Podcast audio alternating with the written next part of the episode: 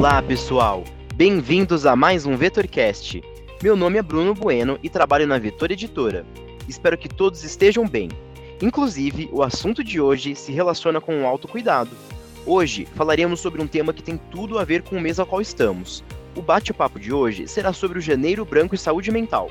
E para nos aprofundarmos mais neste tema, tenho o prazer de chamar aqui hoje o nosso convidado, ele que é psicólogo, palestrante, escritor e presidente do Instituto Janeiro Branco, idealizador do Movimento Janeiro Branco, o movimento brasileiro sobre a saúde mental, Leonardo Abraão. Seja bem-vindo! Olá, Bruno. Olá, editora Vetor, instituição amiga da campanha Janeiro Branco. Olá, pessoal que está nos ouvindo aqui no VetorCast.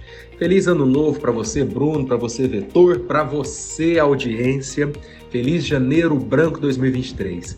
E já vou chegando avisando que este ano, 2023, é o ano do equilíbrio. Janeiro Branco quer trabalhar muito essa ideia.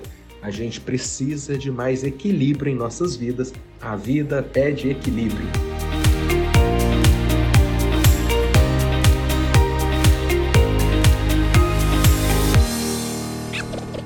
Leonardo, obrigado por estar aqui hoje.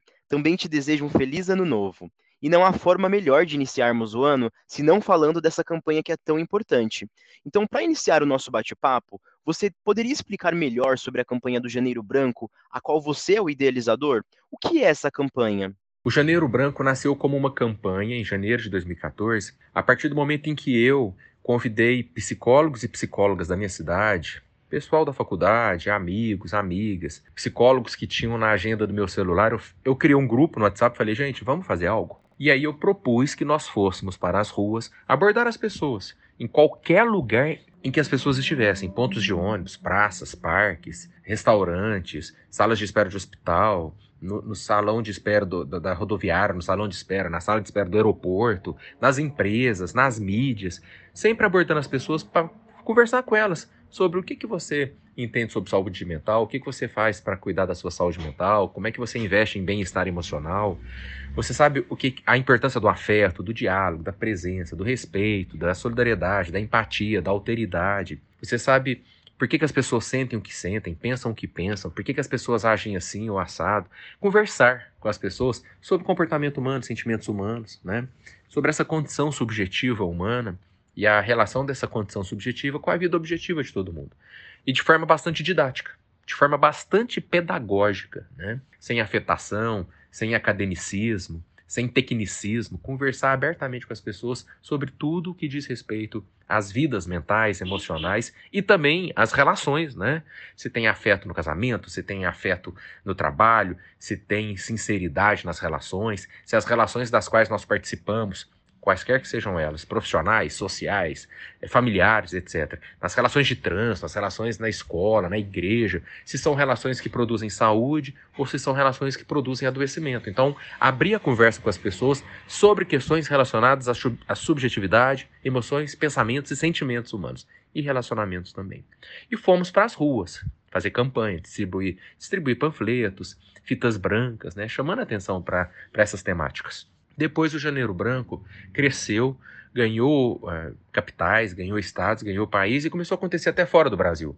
E deixou de ser apenas uma campanha e virou um movimento um movimento que se preocupa com tudo que diz respeito à saúde mental, desde as questões individuais até as questões coletivas, as questões pessoais até as questões sociais, as questões privadas, mas também as questões públicas, como políticas públicas, virou um movimento de luta por uma cultura da saúde mental na humanidade, né? É, permeando relações, inspirando relações, orientando relações, provocando discussões, um grande movimento. Mas tem gente que já entende o Janeiro Branco mais do que campanha, como mais do que movimento. Muita gente já está entendendo o Janeiro Branco como um estilo de vida, uma filosofia de vida, em que a saúde mental é o eixo, em que a saúde mental é o núcleo. Tudo que nós vamos fazer, tudo que nós vamos comprar, tudo que nós vamos dizer, a maneira como nós vamos nos relacionar, sempre partir da seguinte questão: isso produz saúde mental ou produz adoecimento emocional? Então, para muita gente já virou um estilo de vida. Então, é campanha, é movimento, é filosofia, estilo de vida, é movimento social, é proposta educacional, é psicoeducação, é proposta política, luta por políticas públicas para melhoria das condições relacionadas à saúde mental na sociedade. e é também agora um instituto. Nasceu uma ONG, uma associação civil sem fins lucrativos, um instituto inspirado no Instituto Ayrton Senna, para a gente levar todas essas questões mais longe, por meio da força de uma instituição instituída, né, de uma instituição estabelecida para lutar por uma cultura da saúde mental no mundo. Leonardo, percebi pelo que você falou que essa é uma iniciativa muito importante. Antigamente, não tínhamos o costume de falar sobre a saúde mental das pessoas, quem dirá ter campanhas sobre isso. É ótimo saber que esse tema tem se popularizado. Aproveitando a deixa, você conseguiria explicar para o nosso público o que seria saúde mental? Bom, Bruno, essa é uma pergunta que muita gente faz, se faz, as instituições também, a própria Organização Mundial da Saúde já avisou que, olha, não existe uma definição única, exata universal para a saúde mental. Porque tudo que diz respeito à condição humana é importante a gente considerar a diversidade humana, a pluralidade humana. Então não dá para a gente pensar em saúde mental de uma maneira é, niveladora, um denominador comum. Né?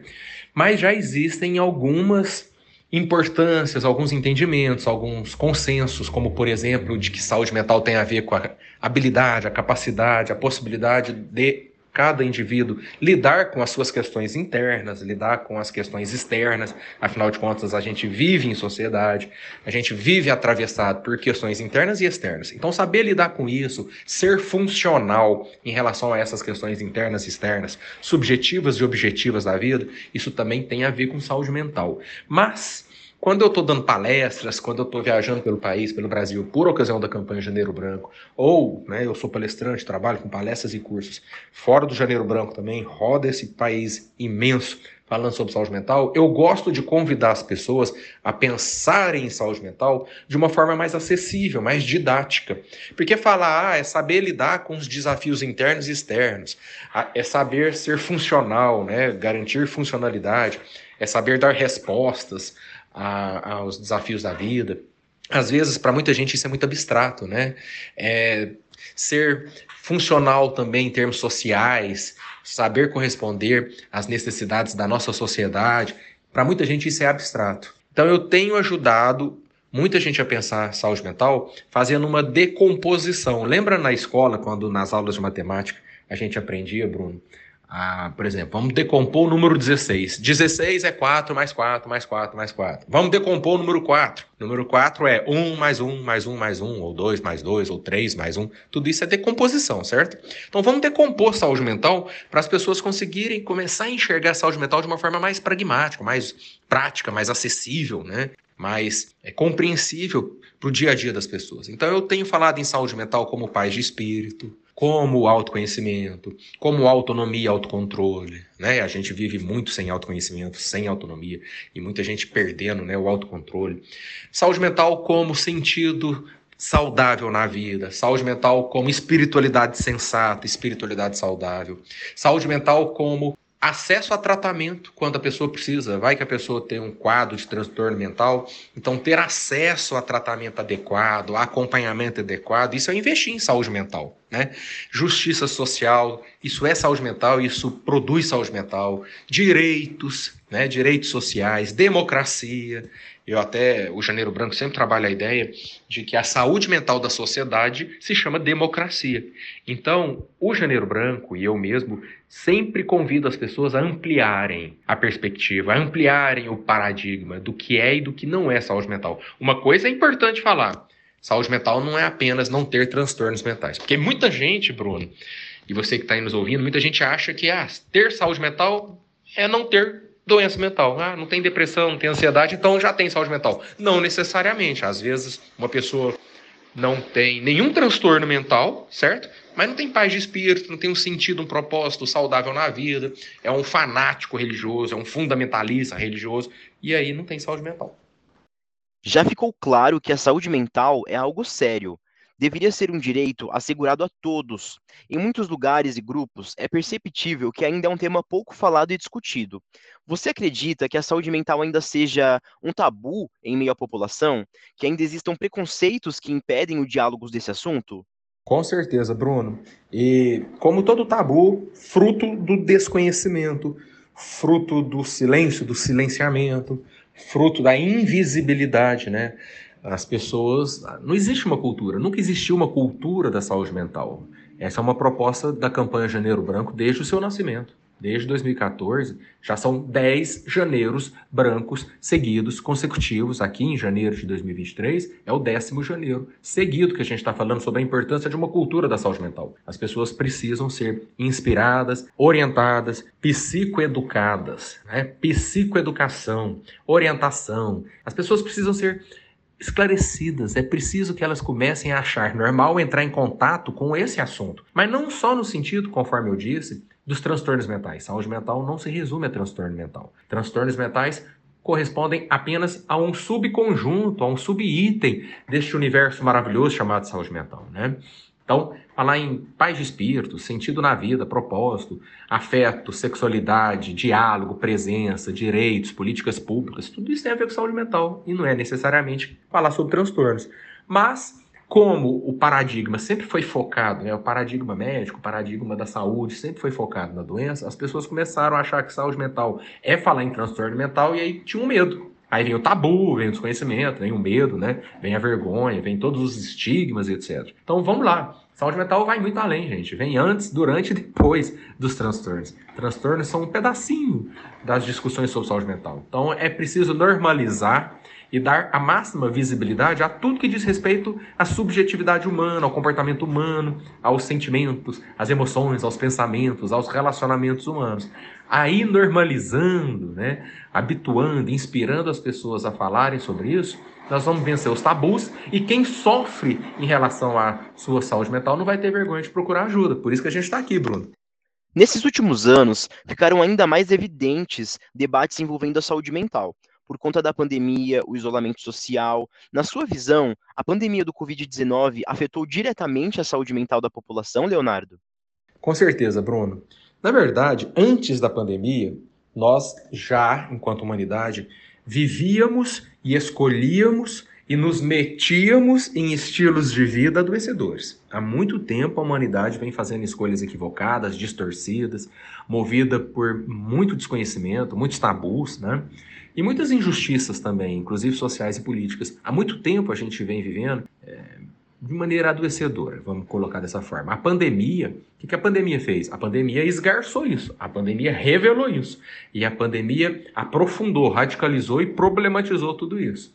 E a pandemia gerou uma série de circunstâncias e fatores que são fatores de risco né, para as condições mentais, é, sentimentais das pessoas o isolamento, o necessário isolamento social, afinal de contas, por que, que eu falo necessário? Afinal de contas, é uma pandemia viral. E vírus se pega no contato, na interação, né, no, no ar. Então, isolamento é medida hiper, hiper eficiente para se prevenir a intensificação de uma pandemia viral. Mas, obviamente, tem um preço. O isolamento tem efeitos colaterais.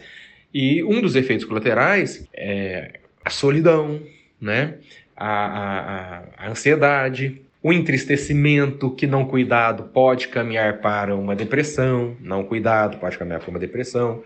Então a gente teve, além do, do, do, medo né, de perder o emprego, além de muitas pessoas sem condições de promover o isolamento ou se isolando de maneira inadequada por causa das condições sociais do nosso país, muitas famílias amontoadas em moradias, vamos chamar de moradia, né?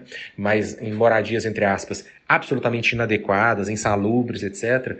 Então, não é a pandemia em si, mas o despreparo da nossa sociedade para lidar com as suas necessidades emergenciais. A radicalidade das injustiças sociais no Brasil, a falta de acesso a direitos, a falta de acesso a condições mínimas de existência, tudo isso conjugado com uma condição de pandemia afetou bastante a saúde mental da sociedade brasileira, do mundo inteiro de uma maneira geral, mas os países mais vulneráveis, como o Brasil, estão pagando um preço muito alto por causa dessa desse despreparo, né, para as exigências mínimas da vida.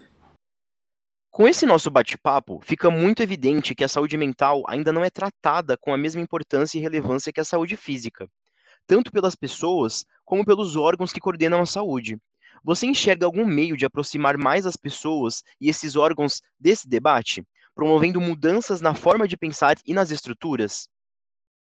Bruno, pergunta importantíssima.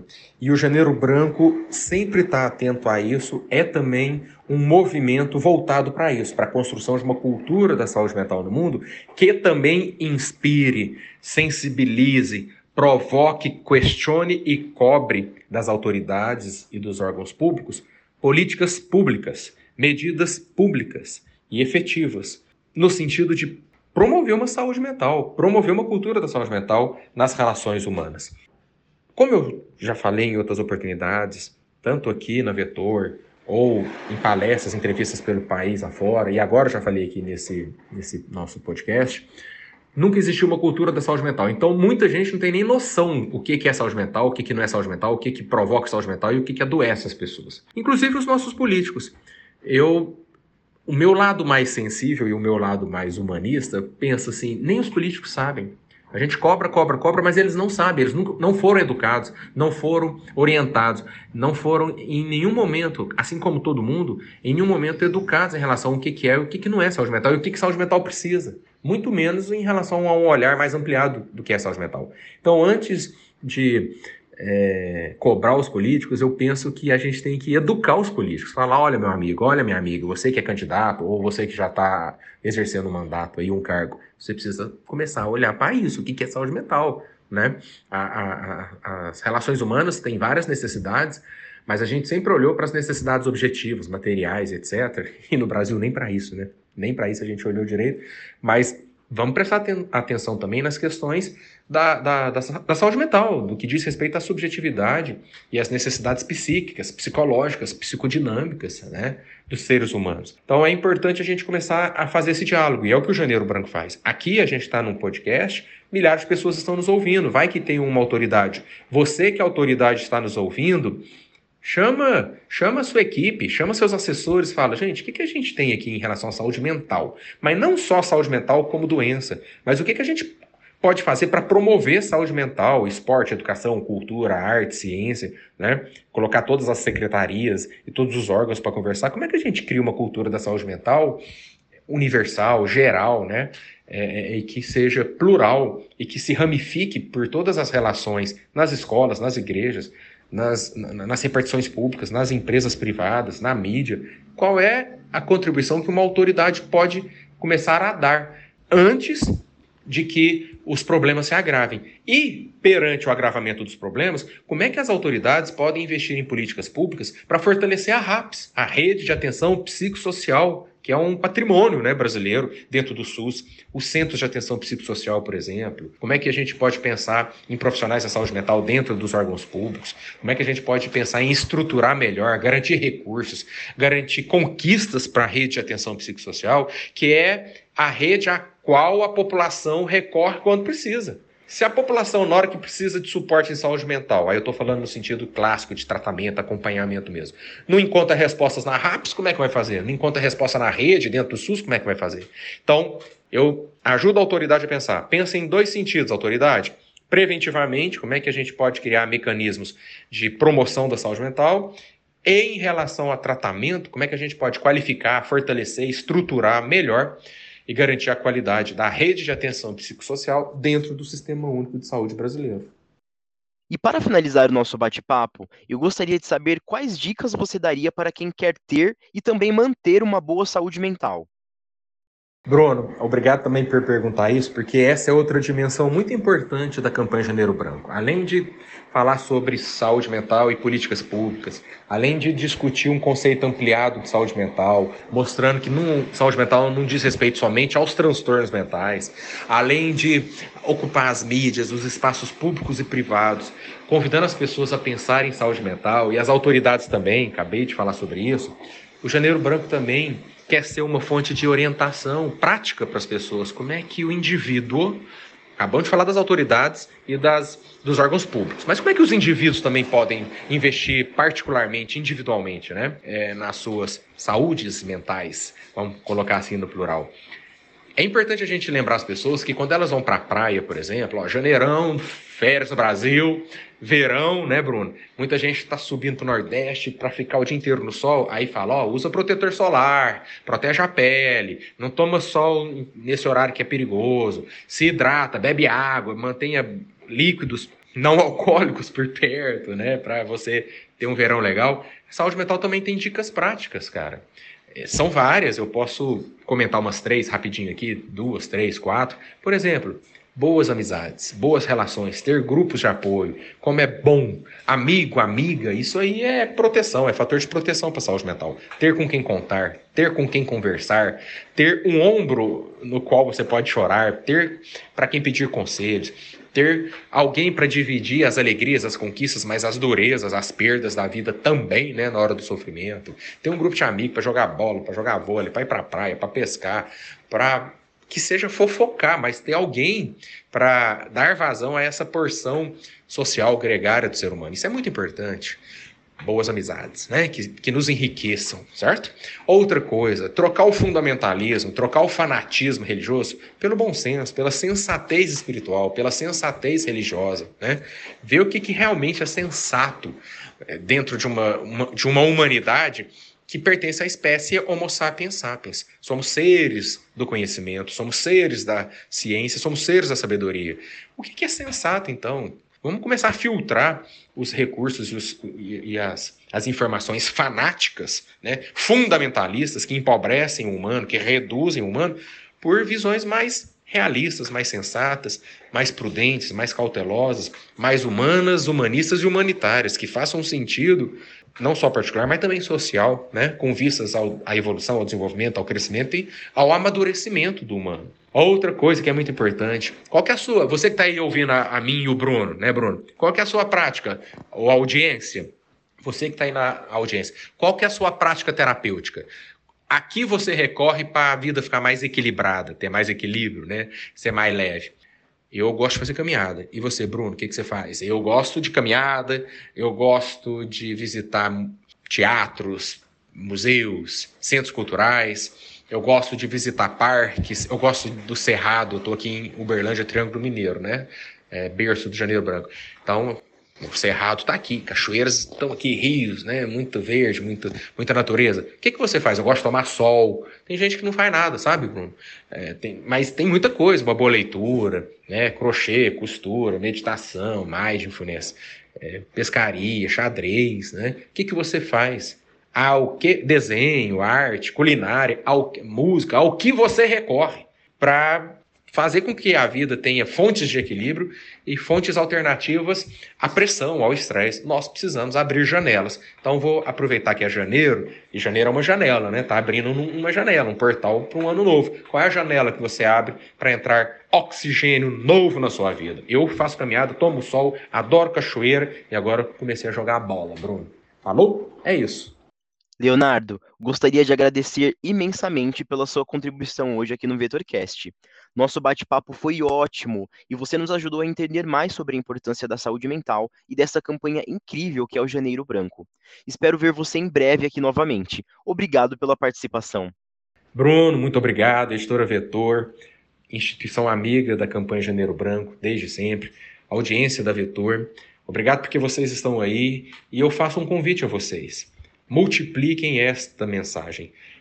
Participem do Janeiro Branco. O Janeiro Branco é uma campanha horizontal, aberta, tipo open source. Sabe, sistema aberto? Você pode fazer sua campanha aí. Você pode ser uma fonte de inspirações, de discussões, de reflexões sobre saúde mental. Na sua casa, na sua, na sua igreja, na sua empresa, na sua vizinhança, não é? Na sua repercussão pública, na sua mídia, na sua rádio. Faça. Comece a falar sobre isso. Vamos multiplicar.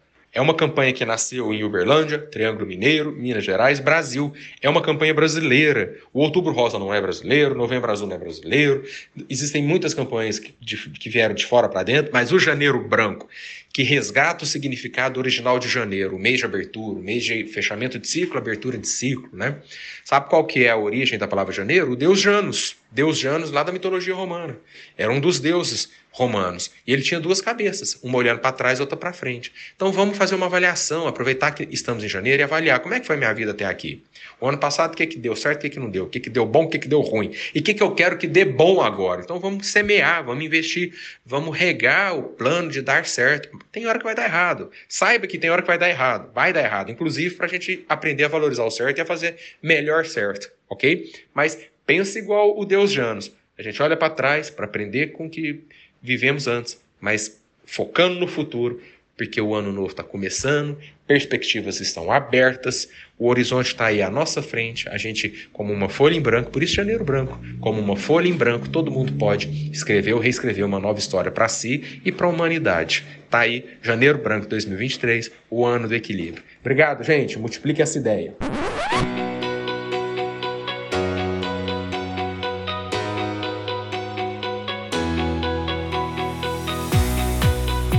Pessoal, lembrem-se, nos sigam nas redes sociais para ficarem por dentro de todo o nosso conteúdo. No Instagram, arroba Vetor Editora, no Facebook, Vetor Editora. E não se esqueçam, sigam também o Instagram da campanha, no arroba Janeiro Branco, e também o nosso convidado, o Leonardo, no arroba leonardoabraão.psi. Para se informarem sobre a campanha, vocês também podem acessar ao site www.janeirobranco.com.br por hoje é só. Obrigado por terem nos acompanhado e até a próxima. Vetor Editora, presente na sua vida.